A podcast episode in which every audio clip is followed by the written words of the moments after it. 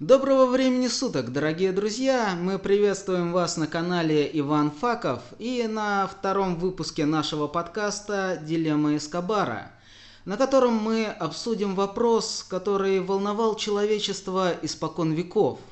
С тех самых пор, как наши предки переселились с деревьев в холодные пещеры. А именно, кто же все-таки лучше, кошки или собаки? И сегодня со мной э, эту тему будет обсуждать мой друг Эд. Всем привет. А также будет присутствовать многоуважаемый Арнольдыч. Добрый день. И сегодня я, как почетный член клуба ККК, клуб кавайных котиков, если кто-то не понял, буду защищать позицию кошек. Этих милейших созданий, которые испокон веков были бок о бок рядом с человеком – многие культуры даже им поклонялись, как богам, например, египтяне. А египтяне были далеко не глупые, во всяком случае, не все. Эти пушистые комочки счастья, которым радуются все, от мала и до велика. За что же мы, собственно, так любим кошек? В первую очередь, конечно же, за их грацию. За кошками можно наблюдать бесконечно, за тем, как они двигаются, играются, да просто занимаются всякой ерундой. Это как минимум мило и забавно. Мы любим их за то, что они любят нас. И любят нас не просто так за то, что мы их кормим, а они выражают свое отношение к нам вне зависимости от того, кормим мы их или нет. Как известно, кошки гуляют сами по себе, и от этого их любовь становится еще более ценной. Также кошки с древних времен выполняли и охранную функцию – защищая э, людей от различных грызунов, которые могли быть переносчиками заразы, а также э, защищая различные склады и амбары от разорения теми же самыми крысами. В свое время Петр I даже законодательно э, утвердил эту функцию за кошками. Многие люди наделяют своих кошек также и лечебными качествами. Возможно, это во многом надумано, но тем не менее факт остается фактом. По статистике, кошатники реже страдают сердечными заболеваниями, что, видимо, косвенно связано с той релаксацией, которую мы получаем от общения с кошками. Именно поэтому сегодня я защищаю их. Ну а для того, чтобы попытаться доказать своему оппоненту, что собака – это ключевой момент, к счастью, любого человека, я воспользуюсь пирамидой потребностей по Маслоу. Для тех, кто не в курсе – это упрощенная и сокращенная иерархия всех ключевых потребностей, которые необходимы человеку для счастья.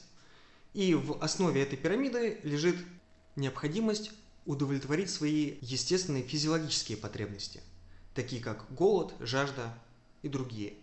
И этим собаки помогали нам еще в далекие времена, когда предка человека трудно было отнести к тем современным представителям Homo sapiens. Между прочим, собаку одомашнили как животное раньше всех остальных. Не только задолго до того, как в нашей жизни появились кошки, но и намного раньше, чем человек смог одомашнить современных представителей домашнего скота – коров, коз и других. С давних времен собаки помогали человеку выживать, помогали охотиться, охраняли его жилища, и продолжают оставаться на страже нашей безопасности по сей день. Примером тому собаки, несущие службу в правоохранительных органах, собаки-саперы. Да и в повседневной жизни э, собаки-компаньоны выполняют очень важную роль. К примеру, можно привести собак-поводырей, которые являются заменителем утраченных человеком функций. Идем дальше. Следующая ступень – это потребность в принадлежности и любви. И кому как не собакам справляться с этой непростой задачей. Ведь собака любит человека несмотря ни на что. Ей все равно, в каком доме вы живете, дорогая или не очень у вас машина, чем вы ее кормите. Собака раз и навсегда привязывается к хозяину и порой готова ради него пожертвовать даже собственной жизнью. Следующая потребность, с которой сталкивается человек, это потребность в уважении, в достижении успеха и одобрения. И даже здесь собаки помогают людям. И примером этому являются собаки, участники различных научных экспериментов. Собаки принесли академику Павлову Нобелевскую премию. А между прочим, этот случай был первым, когда данную награду вручали русскому ученому. Собаки полетели в космос. Практически у всех народов мира собака ассоциируется с преданностью, любовью, защитой и покровительством. В мифах и легендах Древней Греции именно собака, трехголовый цербер, охраняет вход в царство мертвых. Почему? Ну а кому еще можно доверить э, такую важную роль, как не пропускать никого в царство смерти? Преданность собак отразил в своих трудах даже Гомер своей знаменитой Илиаде, когда вернувшийся с похода в Трою Одиссей, будучи заколдованный Афиной в старого и невзрачного старика, не был признан никем из его семьи, кроме его верного пса.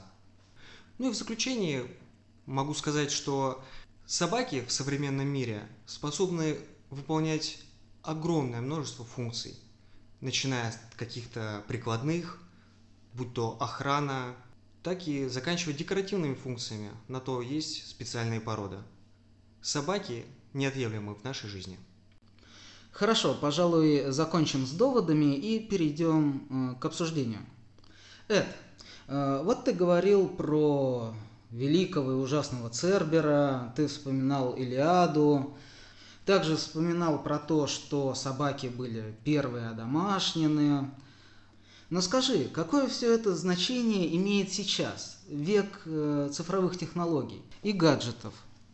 Ведь никто не спорит, что собаки внесли большую лепту в историю человечества, но все это осталось в прошлом.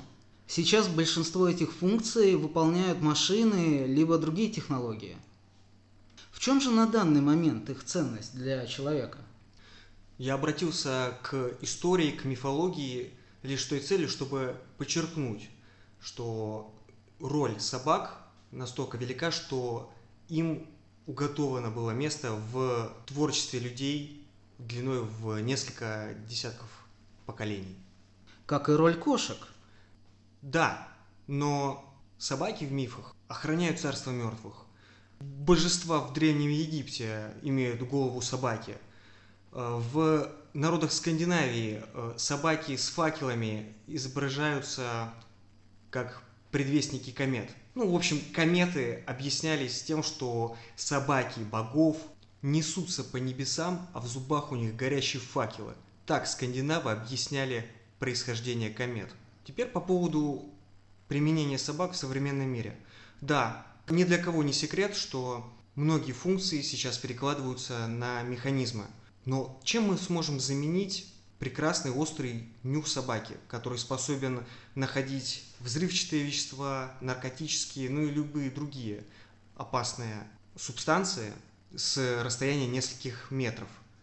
Да, сейчас проводятся разработки так называемых искусственных носов, которые в проходящем через фильтр в воздухе находят молекулы каких-то веществ, но эти устройства по своей стоимости превосходят содержание собаки ну, в несколько сотен раз. Ну, это лишь вопрос времени. А вот скажи мне, так ли часто ты ищешь наркотики при помощи собаки?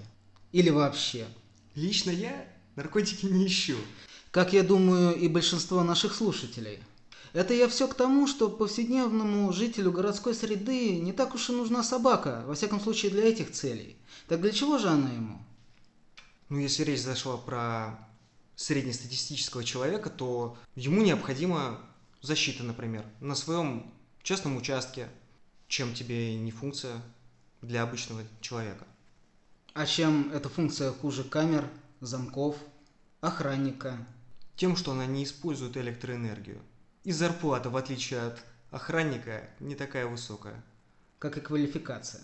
Вот по, по поводу квалификации я с тобой не соглашусь. Это уже вопрос, конечно, дрессуры, но хорошо выдрессированный пес сторожевой породы способен дать э, неплохую фору какому-нибудь дяде Васе, которого ты наймешь для того, чтобы охранять свой садовый участок во время, пока ты не находишься на даче. То есть собаки хорошие бойцы. Это ты хочешь сказать? В том числе, да. А ты знаешь, что от нападения собак во всем мире за год умирает в среднем э, около 400 человек? И это только зафиксированные случаи. Хотя, как и с нападениями любых диких и не только диких животных, э, зафиксировать случаи бывает сложно. Очень легко скинуть вину на собак. Все равно, что сказать, что человека убил не преступник, а нож. Хорошо, допустим, в нападении домашних собак больше виноваты люди, которые не умеют их дрессировать или содержать. Возможно, я с этим согласен. Но как бы ты фигово не тренировал кошку, она тебя не убьет. А что же касается уличных собак, их нападения? Откуда берутся уличные собаки? Это те же самые щенки, которые просто оказались ненужными людям. Они предоставлены сами себе на улице – и вот в отличие от кошек, собака не способна к повторному одичанию. Она всецело в процессе эволюции привязалась к человеку, утратив ключевые навыки для самостоятельного выживания, в том числе и охота. А как же тогда быть с охотничьими собаками? Охотничьи собаки – это специально выведенная порода, в которых из поколения в поколение закреплялись э, умения для охоты. Но опять же, не с целью получить добычу самой собаке, а с целью помочь загнать добычу для человека. Ну хорошо, то есть охотничьи собаки не для охоты, э, в прямом смысле этого слова. А бойцовские собаки? Бойцовские собаки, к сожалению, это один из таких, по моему мнению, больших грехов, которые человечество взяло на себя. Эта порода выведена с целью развлечения людей. Это зрелище, ну, по типу UFC в наше время. А у этой породы бывают щенки? Бывают. То есть они тоже могут оказаться на улице?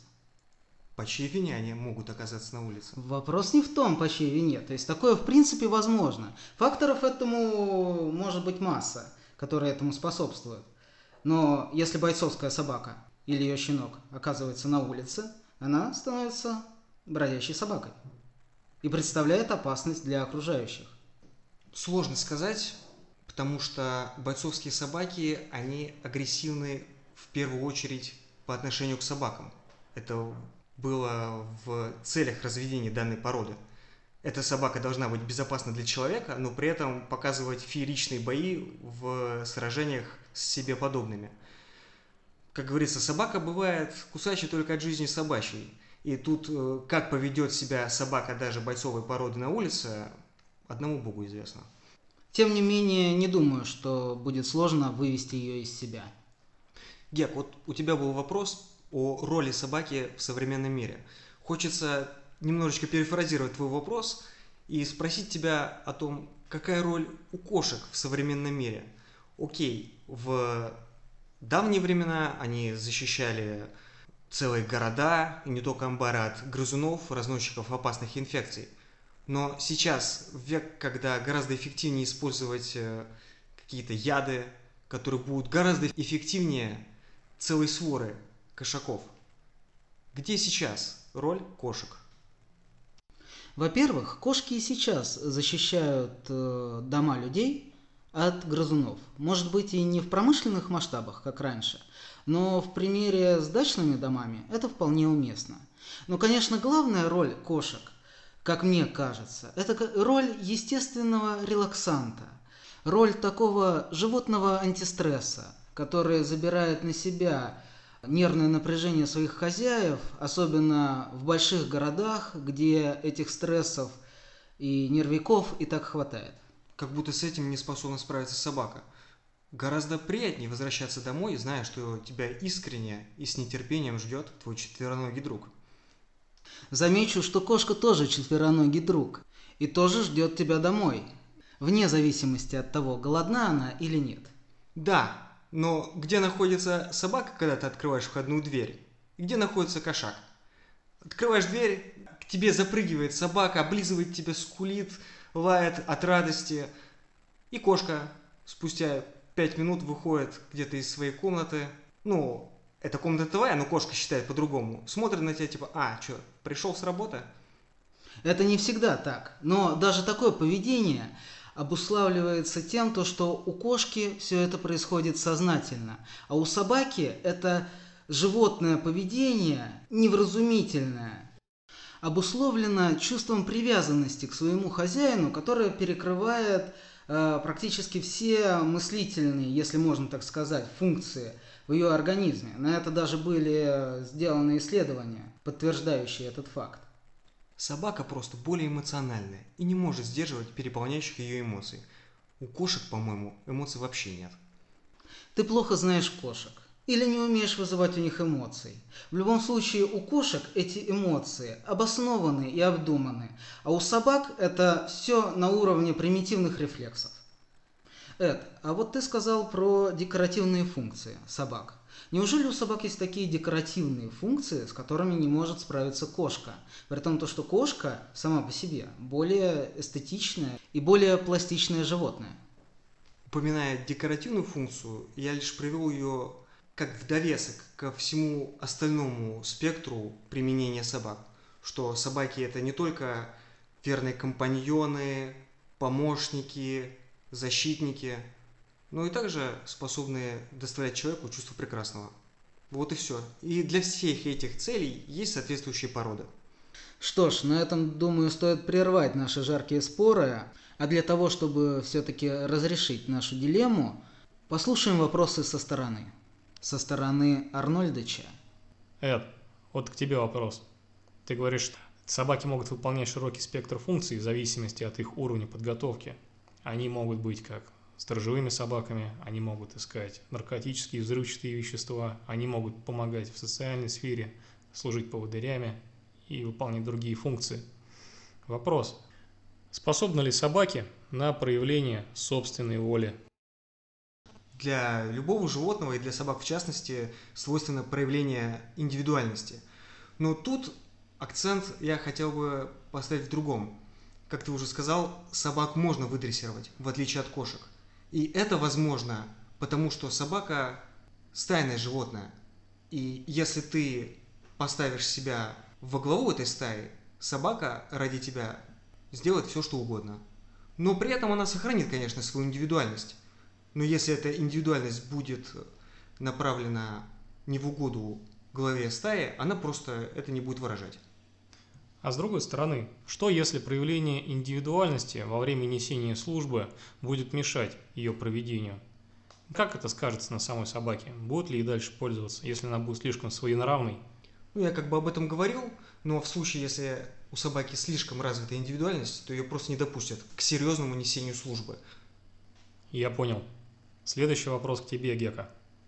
Сможет ли кот защищать жизнь и здоровье человека, так же, как это делает пес в чрезвычайных ситуациях? Само собой нет. Но в данном случае, в наше время, это и не требуется. Это говорит его физиология, конституция его тела. Естественно, он не может наброситься на человека, пойти в прямую лобовую атаку. При том, что кошки по природе своей совершенные хищники, они крайне редко это показывают. Да, этого и не требуется в современное время. Тем не менее, при необходимости они могут защитить как э, свой дом, свое потомство. У них есть острые когти, непревзойденная ловкость и все остальное, что для этого требуется. Я тебя понял, спасибо. Эд, вопрос к тебе. Собаки, в отличие от кошек, требуют длительной дрессировки и могут выполнять различные функции, но так ли они безопасны для людей и в особенности для детей? Я, конечно, понимаю, что все эти истории о нападениях собак на людей являются излюбленной темой для вопросов, в особенности к людям, отстаивающих сторону собак. Но давайте не забывать, что помимо рабочих пород, особенно если эти породы касаются защиты, существуют породы, которые не в состоянии причинить вред человеку. Есть множество абсолютно дружелюбно настроенных пород собак. Но опять же, если мы все-таки вернемся к контексту, насколько безопасны рабочие породы по отношению к человеку, я хочу сказать следующее. Такие породы в какой-то степени надо расценивать с точки зрения инструмента. И в таком случае вопрос твой может звучать так же самое, как Эд, а насколько безопасно оружие самообороны по отношению к людям? Все зависит от того, кто держит это оружие. Но с другой стороны, речь идет о оружии, которое стреляет само по себе и которое обладает при этом интеллектом. Все зависит от того, как воспитает хозяин это оружие. Спасибо, Эд. Теперь вопрос к тебе, Гек. Можно ли приучить кошек исполнять те же самые обязанности, которые исполняют служебные собаки?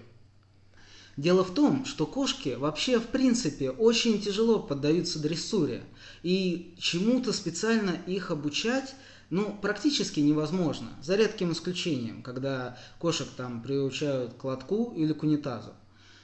Но в этом их и особенность, в этом и изюминка, то, что они не тупые машины, которым ты задаешь программу, они живые существа, которые действуют в первую очередь от своего «я». И именно поэтому любовь к кошке ценится больше, чем любовь к собаке. Нет, ну а полезные-то они что делают? Они заполняют пустоту в душе. Помимо всех тех функций, которые я уже перечислял. Хорошо, я все понял. А теперь подведем итоги. И кошки, и собаки сыграли значительную роль в истории человечества. Каждый помогал нам по-своему в силу своих возможностей. Собака в первую очередь защищала человека и его дом, а также служила одновременно и оружием в некоторых случаях. Кошка, в отличие от собаки, не является активным защитником нашего дома, но она охраняет дом по-другому. Кошка охраняет дом и очаг человека в первую очередь от тех угроз, которые несут грызуны. Это вирусы и болезни. Для тех, кто не знает, в городе Тюмени находится сквер сибирских кошек. Тех кошек, которые отправляли во время Великой Отечественной войны в Ленинград на помощь э, жителям – для борьбы с полчищами крыс, которые заполонили город в период с 41 по 44 год. Собак также активно использовали во время боевых действий в Великой Отечественной войне, и они принесли свой вклад в победу. К счастью, сейчас от них не требуется такого же самопожертвования и героизма, какого мы требовали тогда. В наше время и кошки, и собаки могут стать полноценными членами нашей семьи, подарив нам тепло и уют, став нашими лучшими друзьями. Заводить кошку или собаку – выбор за вами. Но лично я бы выбрал хомяка. Ведь в отличие от собаки и кошки, у хомяка есть сакральная роль – показать твоим детям конец бытия. Что ж, и на этой философской мысли мы, пожалуй, закончим наш сегодняшний выпуск. Оставайтесь на нашем канале Иван Факов, подписывайтесь на наши подкасты и группу ВК. До новых встреч!